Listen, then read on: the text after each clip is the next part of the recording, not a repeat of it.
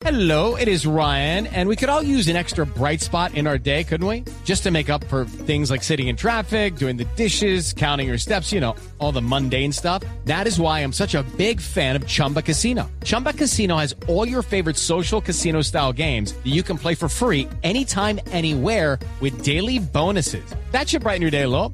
Actually, a lot. So sign up now at chumbacasino.com. That's chumbacasino.com. No purchase necessary. BGW. Void were prohibited by law. See terms and conditions. 18 plus. Belisa Ruiz fue viceministra en el Ministerio de Minas, era la viceministra de Energía. Era la viceministra de la ministra Irene Vélez. Esa relación no terminó muy bien, me da la impresión. Señora viceministra Ruiz, bienvenida a Blue Radio, buenos días.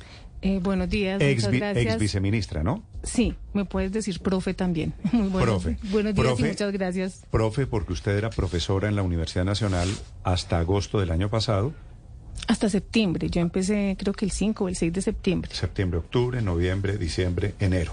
Cuando usted aceptó el viceministerio, ¿se le ocurrió por algún momento pensar que esto iba a ser solo de cuatro meses? Eh, sí, sí, yo, yo acepté pensando que podía ser un mes, dos, un año, seis meses. Pues sí sabía que estos son eh, roles transitorios. Y ahora que se fue del viceministerio, ¿vuelve a ser profesora? Sí, sí, porque yo pasé al, a, esa, a ese despacho por una comisión que otorgó la rectora de la Universidad Nacional de Colombia. Ok. Eso da cierta tranquilidad, saber que uno puede renunciar y que tiene trabajo al día siguiente. Sí, en realidad sí. Viceministra, ¿qué fue lo que pasó? El país está un poco, yo creo que atónito y estupefacto viendo la pelea de ministra y viceministra, ¿cierto? La última acusación es que ella mintió. ¿Cuál es su versión, cuál es su lectura después de decidirse a hablar? ¿Qué fue lo que deterioró esa relación entre la viceministra Ruiz y la ministra Irene Vélez? Bueno, en primer lugar, pues decidí hablar es porque la rendición de cuentas yo se la tengo que hacer al país. Eh, obviamente la población está esperando pues como unas razones. No me puedo ir simplemente así sin, sin explicar qué pasó. Y, pues me fui porque no, no. Primero, me- la ministra me pidió la renuncia, eso, es- eso empieza allí. Yo ya había pensado antes en, en irme, pero esa decisión no la había tomado precisamente porque los gremios y los usuarios e incluso líderes sociales de comunidades, eh, recuerdo mucho a una señora que se llama Nelcy, en Córdoba están expectantes de unos proyectos de energía solar para energizar esas zonas. Entonces, cuando planteaba el tema, lo planteaba era con las personas mismas del sector y pues no decidí no irme antes precisamente porque me apoyaban y querían que siguiera en la gestión. Pero ya el punto es cuando la ministra me pide la renuncia, eh, yo decido presentar mi carta directamente al presidente y ya pues definitivamente era como una relación que ya se había fragmentado dentro de la cartera. Entonces pues ni para ella ni para mí tampoco era pues como sano continuar juntas en, ese espacio. ¿Y cuál era la diferencia? El detonante de esa relación, no es verdad, la gota que llena la copa, es el informe de hidrocarburos que ella presenta en Davos. No, no, no, realmente, eh, como ella es la que me pide la, la renuncia, yo creo que la gota que, que rebosa la copa tendría que explicarla cuál fue para ella. Pero la relación se deteriora meses antes eh, a raíz de la forma como ella empieza a tratar al director de hidrocarburos. O sea, para mí eso fue algo que yo nunca comprendí. Eso me generó pues como un poco de malestar porque eh, el despacho trabaja directamente con dos directores, con el de energía eléctrica y el de hidrocarburos. Eh, eh, dependían de usted. Sí, dependen de mí. Obviamente ellos sabían que ten- tienen dos jefes, la viceministra y la ministra. Y entonces eh, esa relación con ellos fluyó, fue muy buena con los coordinadores de cada una de las direcciones, pero al ella tener desconfianza de ambos, pero particularmente del de hidrocarburos, pues eso genera tensiones porque para mí él es una persona intachable. ¿Y cuál es la queja sobre la manera como ella, la ministra Vélez, trató? Él se llama Rincón, ¿verdad? Se llama Camilo Rincón. Camilo Rincón. Ya también echado.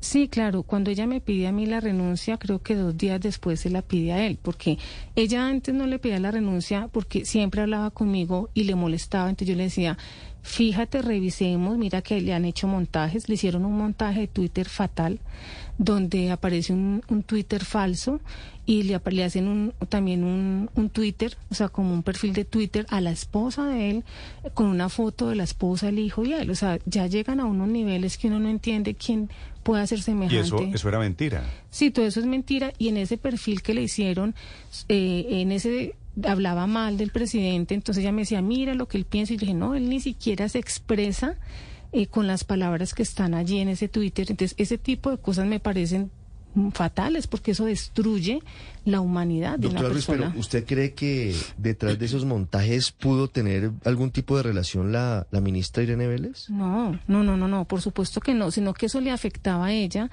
al, al ver Ella esos- creía que era cierto lo que decían las redes sociales que eran montajes, según usted, de, de las cuentas del director de hidrocarburos. Exacto, porque ella pues al ver esos perfiles y al ver como lo que allí estaba escrito, eh, dudaba obviamente pues de, de la persona que pareciera el dueño de la, del perfil.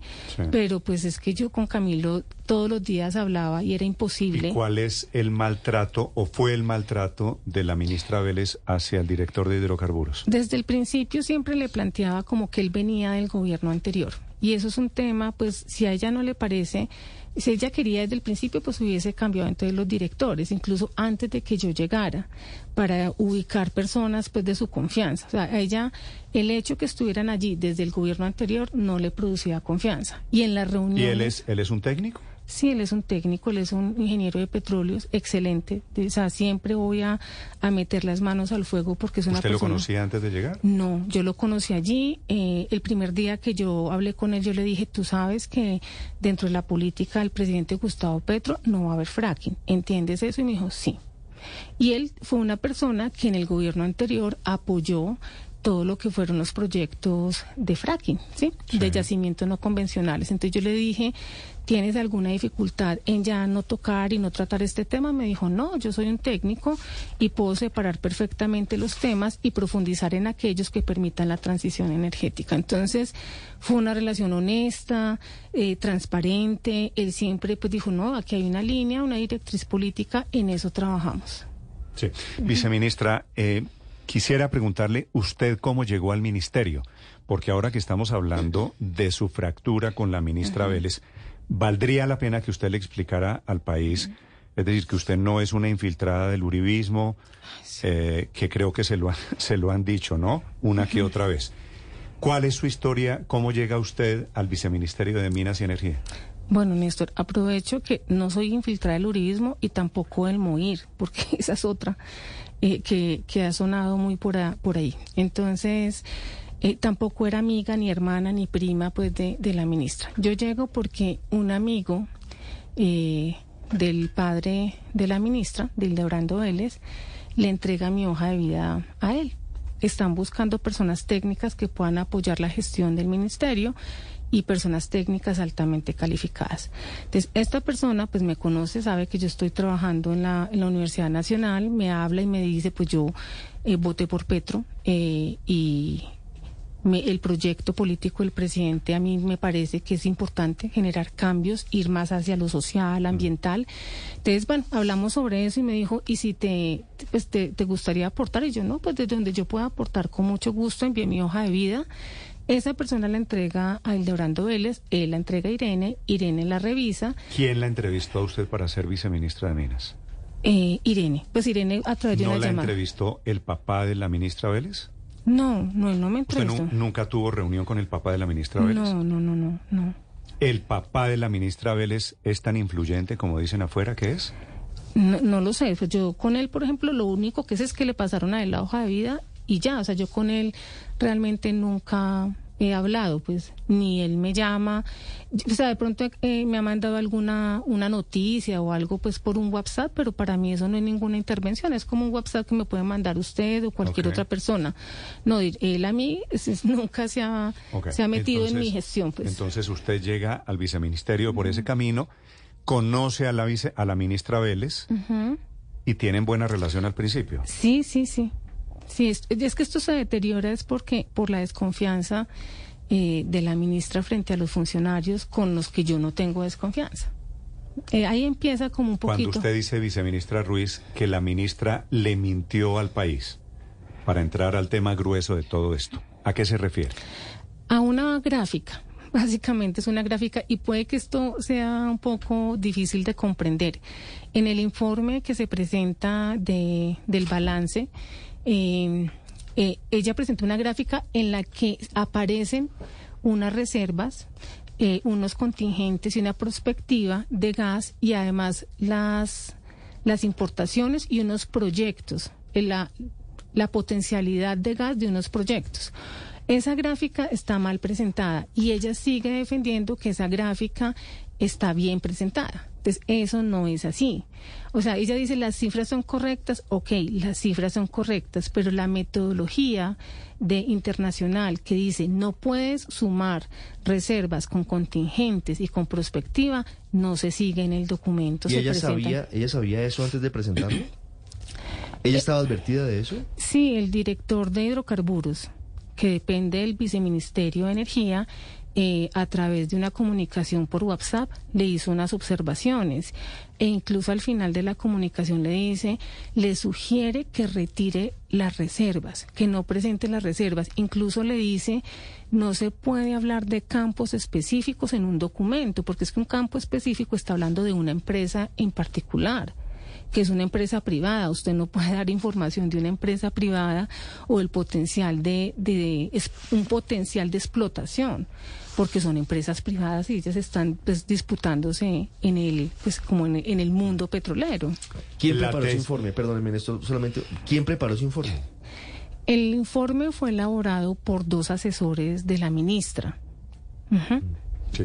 Viceministra Ruiz, la versión de que, de que se confundieron términos, prospectivas, reservas pro- prospectivas con contingentes, posibles, comprobables, ¿es desconocimiento o es qué? Bueno, no es que las hayan confundido, es que las pusieron una en la gráfica.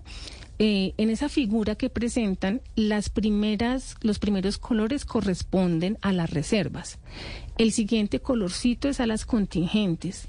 Luego presentan, creo que unas prospectivas, las, las opciones de, de un gas que viene de eh, costa afuera y luego las, las importaciones. Esa manera de presentarla yustapuesta, o sea, una sobre la otra es lo que es incorrecto. O sea, ¿Y eso es ignorancia o es mala fe? yo no, pues yo es que eso lo, eso es- lo sabe la persona que lo hizo. O sea, yo no puedo definirlo. Pero cuando usted mezcla peras con manzanas, básicamente dice todo eso lo que conduce es a suponer o a decir, como dijo la ministra Vélez, que tenemos reservas de, de gas hasta el año 2042. Y lo repitió el presidente Petro. Sí. Y no es cierto, ¿no es verdad? Sí, sí, no es cierto. O sea, tenemos reservas probadas por ocho años. Si queremos sumarle a eso las probables y las posibles, nos podemos extender un par de añitos, do- dos, tres años más. Eso es lo que tenemos como certero. Y obviamente que eso va a depender de los contratos, o sea, de esa firmeza en los contratos que tengan las empresas que explotan Sí. ese gas. Y esta gráfica de ese informe prácticamente triplica esas reservas, pero quiero preguntarle por qué apareció su nombre en ese informe si usted ha dicho que no participó en él. Bueno, la ministra explica que eso lo hizo porque es una hoja, pues una presentación protocolaria. Yo le creo, yo le creo que es una, todo documento que sale del ministerio tiene que tener un formato y en ese formato pues hay una hoja protocolaria. Yo en eso sí le creo a ella.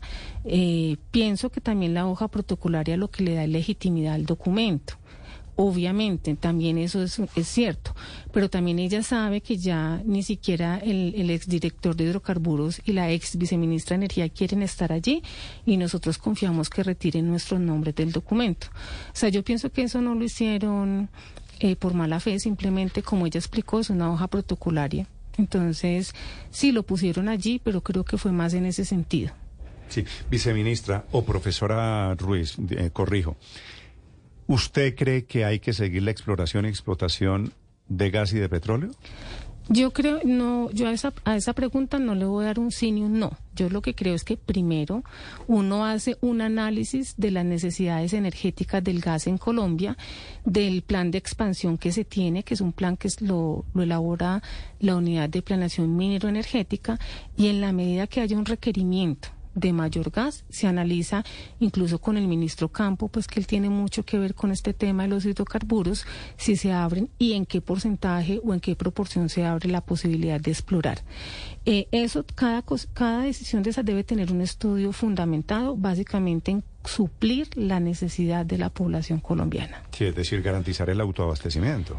Exactamente, y además porque hay unas capas, la capa residencial es fundamental, ese sector, porque nosotros no podemos dejar de, o sea, se tiene que proteger siempre el sector residencial para que tenga gas. ¿Usted habló alguna vez con el ministro de Hacienda sobre estos temas? No, sobre este tema en particular no, porque eso le compete al ministro de Hacienda con la ministra Irene Vélez. Digo, este es el tema de fondo. No es verdad que es si seguimos buscando recursos naturales o si dejamos de buscar. Sí, es un tema que ellos tienen que discutir entre ministros. O sea, yo no me hubiera atrevido a hablar con el ministro sobre un tema que yo sé que lo maneja pues la, la ministra.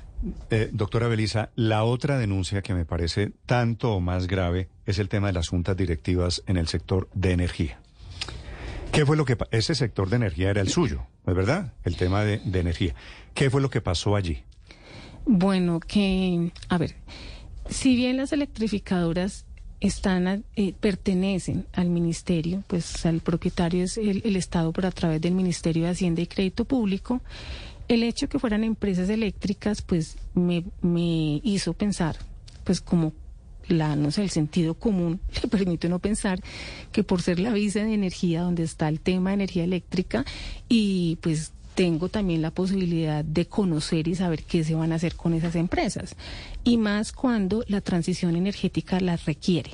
Como yo pensaba, las empresas electrificadoras y las generadoras que, ten- que tiene el Estado son una vía a través de la cual se puede hacer la transición energética en las regiones. Yo empecé a indagar sobre su funcionamiento, sobre los indicadores técnicos y financieros y me di cuenta pues de algunas problemáticas que ya también conocía desde hace mucho tiempo. Y bueno, también el tema de cómo se constituían las juntas y se decidían los gerentes. Y como han sido mal gerenciadas, la idea es que uno quiere que los nuevos gerentes que entren a las empresas sean seleccionados de manera transparente. Entonces ahí me di cuenta que había todo un- unos documentos para seleccionar los gerentes, donde finalmente las juntas directivas toman la decisión que le entrega un headhunter. Entonces allí me di cuenta, por ejemplo, que en una empresa se quería cambiar los estatutos para que los requisitos de ese gerente se modificaran. Eso no me pareció bien, eso me pareció ¿En qué irregular.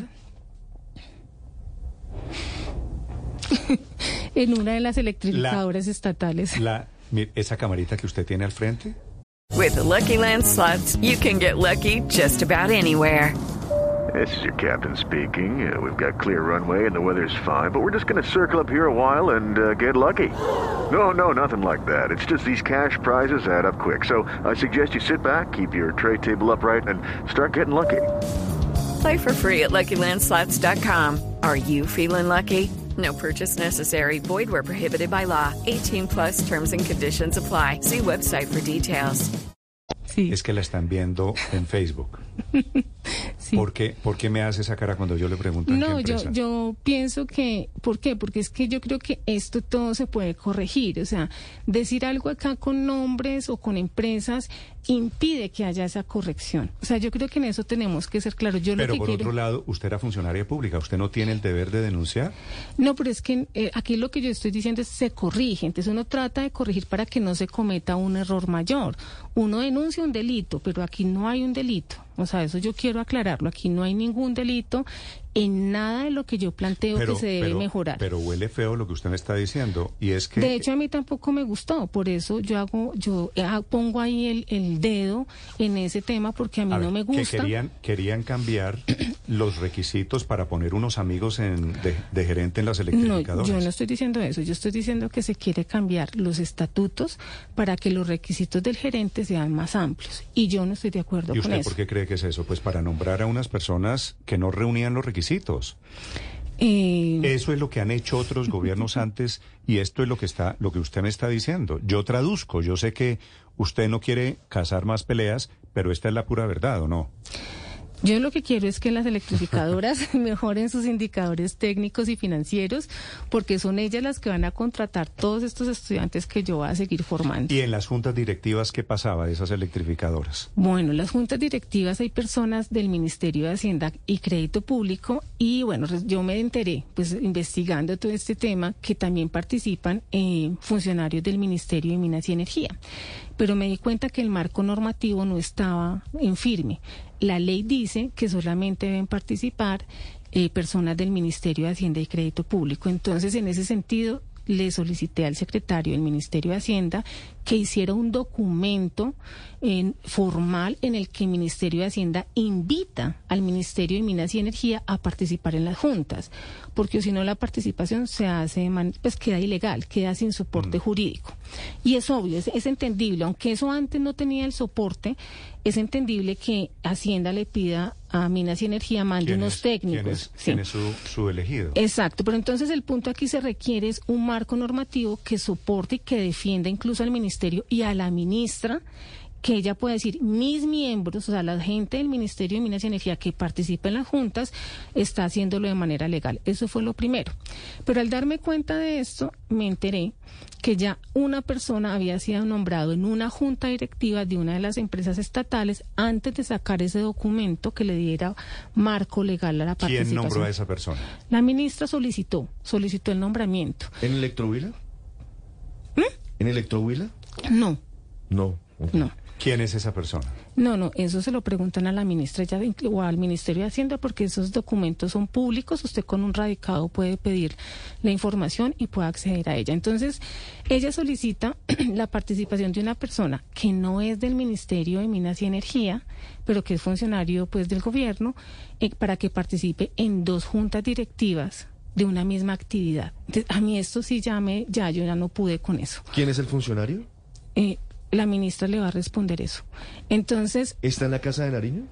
la ministra funcionario? le responde ¿Es Vladimir Fernández, el secretario jurídico de la presidencia? yo no voy a responder es- esa pregunta o sea yo solamente quiero decir lo que a mí me indigna y es que en, en una empresa de generación dos empresas de generación compiten en un mercado eléctrico por lo tanto usted no puede ser parte de las juntas directivas de dos empresas que están compitiendo en el mercado eléctrico eso me pareció muy mal o sea yo me sentí muy incómoda al ver esa carta además porque yo no supe o sea, yo vi la carta, pero a mí nunca se me consultó. O sea, jamás me... O sea, yo conozco el mercado eléctrico y cómo funciona. Entonces, cómo se toma una decisión y a mí no me consultan si una persona puede ser miembro de dos juntas diferentes, de dos empresas que compiten en un mercado. Pero ¿sí? lo grave es que una sola persona esté en dos juntas distintas de electrificadoras que compiten Ajá. o que se haya modificado sin haber tenido un sustento legal o normativo eh, la composición de las juntas y hayan postulado y hayan nombrado una persona distinta al Ministerio de Minas. Ah, bueno, ac- no. Entonces aquí se está, eh, voy a aclarar, porque aquí Sí, me está mezclando dos cositas. Entonces, eh, está mal que se nombre una persona en dos juntas. Sí. Eso está mal. Está mal, En punto dos aparte. juntas que son competencias. Que son competencias, sí. Dos, Son- son- perdón, ¿son empresas de generación o de ambas, distribución? ambas son empresas de generación. Entonces, eso está mal. Dos, está mal que la persona que se que se pida que esté en la Junta no pertenezca al Ministerio de Minas y Energía. Y eso porque está mal, porque es que el Ministerio de Hacienda está pidiendo apoyo técnico. Apoyo técnico. Entonces, ¿qué debe hacer el Ministerio de Minas y Energía? Ofrecer apoyo técnico. ¿Y quién lo puede hacer? Sus funcionarios. Y está mal punto, ter- o sea, el tercer punto, que se cambie, se quieran cambiar los estatutos de una electrificadora eh, para los requisitos del gerente. Eso no está bien porque es que queremos un gerente que sea técnico, con un nivel técnico alto. ¿Y qué eran los requisitos que cambiaban? No nos va a dar los nombres, ya no nos va a dar el santo, pero díganos exactamente qué era lo que pretendían modificar. Eh, la carrera, la profesión de la persona y los años de experiencia.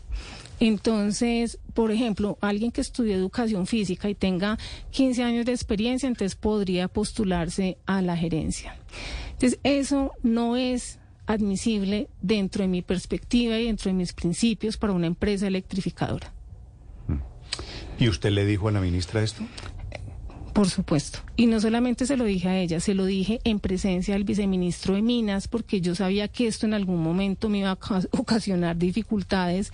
Entonces tuvimos una vez una cena y yo le dije al vice de Minas, yo quiero que en esta cena yo le voy a dar una información a la ministra y yo quiero que tú estés, porque lo único que a mí me puede pues como proteger de que sí le, le entregué la información a ella, porque pues no sabía qué hacer, o sea, yo, ella es mi jefe y yo le tengo que decir, y esto fue un elemento más que deterioró la relación con ella. Sí. Eh, viceministra, esta fue una eh, señora ex viceministra Belisa Ruiz. Esta fue una pelea de dos funcionarias petristas, ¿verdad? Pero más que una pelea, no lo pongamos en pelea, sí. Dos funcionarias petristas que tienen diferentes formas. De hecho, en eso le doy la razón a la ministra. Ella, una- ella saca un comunicado. Bueno, la Oficina de Comunicaciones emite un comunicado en el que dice que hay diferencias metodológicas. Claro, estas son las diferencias metodológicas, las formas del hacer. Sí. Que, que interpretan o deberían interpretar los oyentes son diferencias de forma, solo metodológicas, porque me da la impresión de que detrás de la forma está el fondo aquí. ¿No es verdad? Sí, por supuesto. O sea, es que la metodología es el cómo se hace, pero uno actúa de una manera basado en una moral y en unos principios de vida. Mi moral es para la, o sea, mi moral es social. O sea, a mí el proyecto del cambio que propuso el presidente Gustavo Petro, yo estoy convencida de ese proyecto. Este país tiene que ser más social, tiene que ser cercano a la gente, la gente tiene que participar, la gente tiene que comer, vivir bien, vivir sabroso, como dice la vicepresidenta. Entonces, esa es mi moral social y yo tengo, me debo a esa población, entonces debo actuar en concordancia con esos principios que rigen esa moral. ¿Y cuál es la moral eh, con la que usted no está de acuerdo de la ministra Vélez? Bueno, yo no sé si ella actúa, o sea, no sé cuáles fueron las razones por las que actúa así, no sé si, no sé, o sea, yo no puedo cuestionar ni sé cuál es la moral de la ministra, pero no estoy de acuerdo con lo que acabo de denunciar, con esas decisiones, con esas actuaciones, no sé por qué entregó esa carta solicitando que una persona estuviera en dos juntas de dos empresas que participan en un mismo mercado, yo eso no lo entiendo. Doctora Belisa, ¿usted por qué motivó su renuncia? por, por desconocimiento. O sea, yo realmente no sabía que una renuncia no se motiva.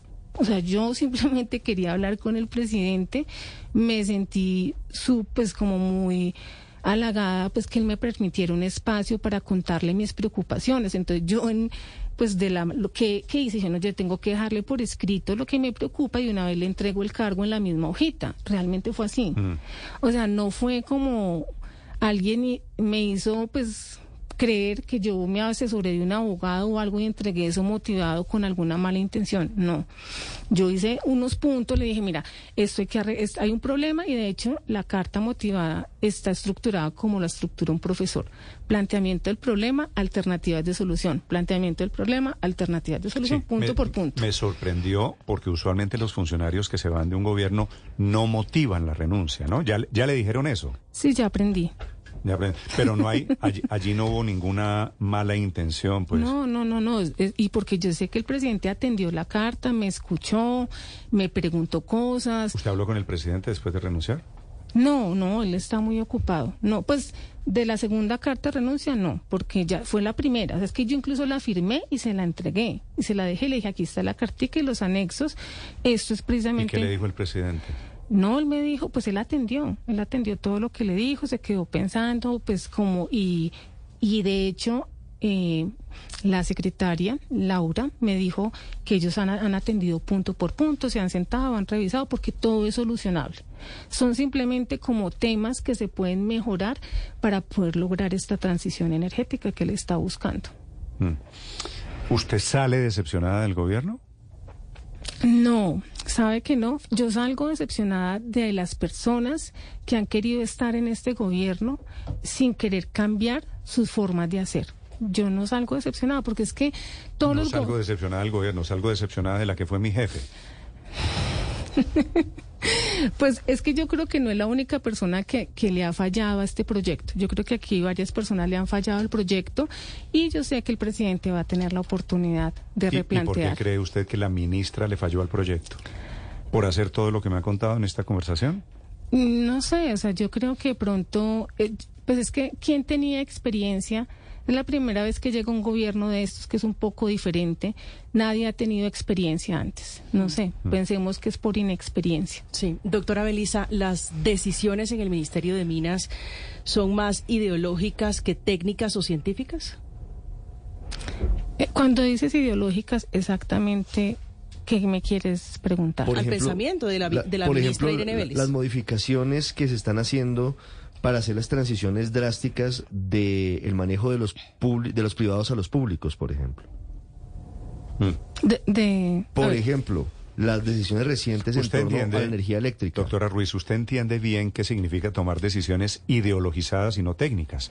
Usted llegó allí porque la ministra, entre otras cosas, es filósofa, no es ingeniera, no conocía el sector de hidrocarburos. Usted era, en teoría, el blindaje y la mujer que va a dar herramientas para tomar decisiones de carácter técnico. Sí, eso sí lo tengo claro, pero pues no podía tomar esas decisiones, ¿sí?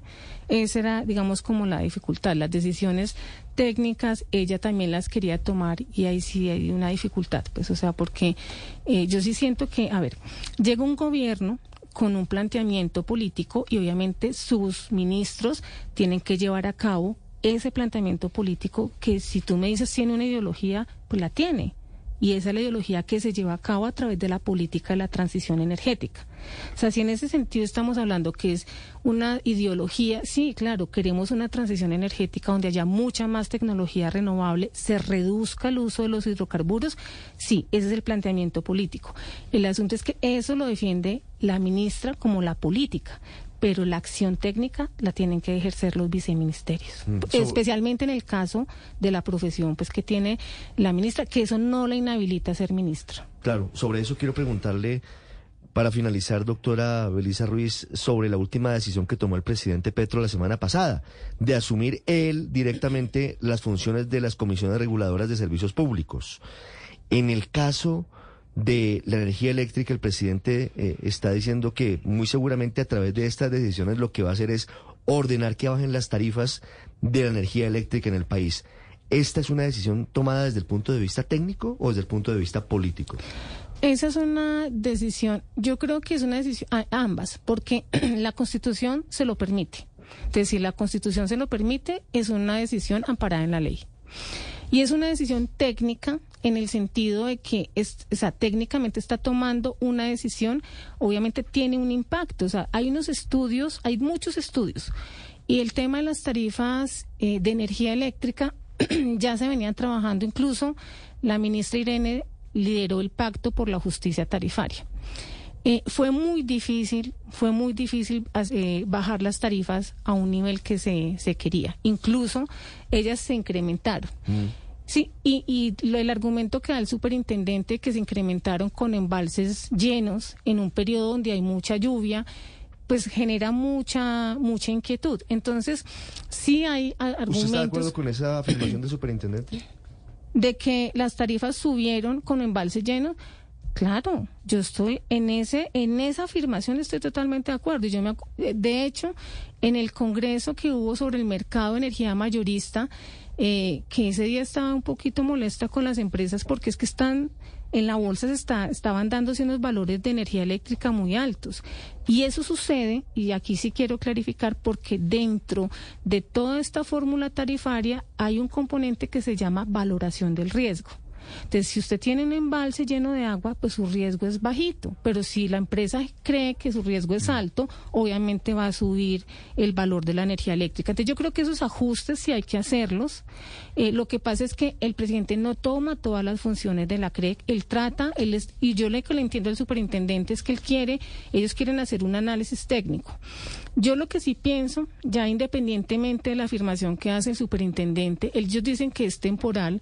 Eh, ojalá que esto sí sea temporal, que sea de, de corto tiempo, que tengan las personas altamente capacitadas eh, técnicamente, pues para que les brinden una información correcta y luego regresen esas funciones a las comisiones. Es como un poco de mirar qué está pasando.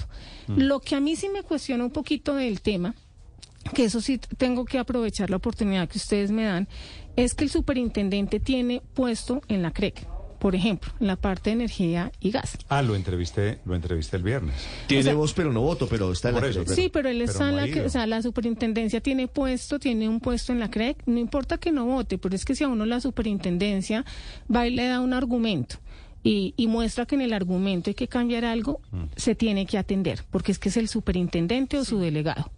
Eh, Pero es Departamento que no ha Nacional ido. de Planación, Es que no ha ido a ninguna junta. Bueno, pero han- ha ido alguien, sí, El delegado. sí ha ido el eso delegado. no. Pero si el gobierno, me da pena, pero usted sabe que si el gobierno está tan interesado en alguien, allá tiene superintendente que no va, va el director de planeación, va gente del Ministerio de Minas. Yo en eso sí estoy de acuerdo. Yo creo que nosotros a la CREC debemos es estar en la CREC, es ser presencia en la CREC. Eh, si no nos gusta algo en la CREC, decirlo en las, en las reuniones y plantearlo. De hecho, la, la ministra, cuando ha liderado las sesiones de la CREC, una vez incluso ejerció su derecho al veto. O sea, el gobierno tiene puesto en la CREC y puede reordenar desde la CREC esto, pero tiene que hacer una presencia constante, permanente y plantear allí y dar allí las discusiones. Yo creo que eso sí hay que hacerlo porque eso permite que la comisión funcione y o sea, la comisión lo que hace es regular la política del gobierno. Entonces hay que reordenarla. Muy bien. Escuchan ustedes. Una última a- a la pregunta, doctora- viceministra la Ruiz. Doctora Belisa Ruiz, saliente viceministra. Me queda un minuto, 7.59 minutos. Paola, la última, ya voy, padre. En ese, en ese minuto, permítame preguntarle, doctora Ruiz, ¿qué opina usted de la salida de Felipe Bayón de la presidencia de Ecopetrol? Bueno, eh, yo no tuve mucha Sus oportunidad. caras la están viendo. No es que son preguntas difíciles porque yo no, no conocí mucho a Felipe, pero el- lo poco que hablé con él, pues eh, me pareció como persona, pues una excelente persona, como técnico.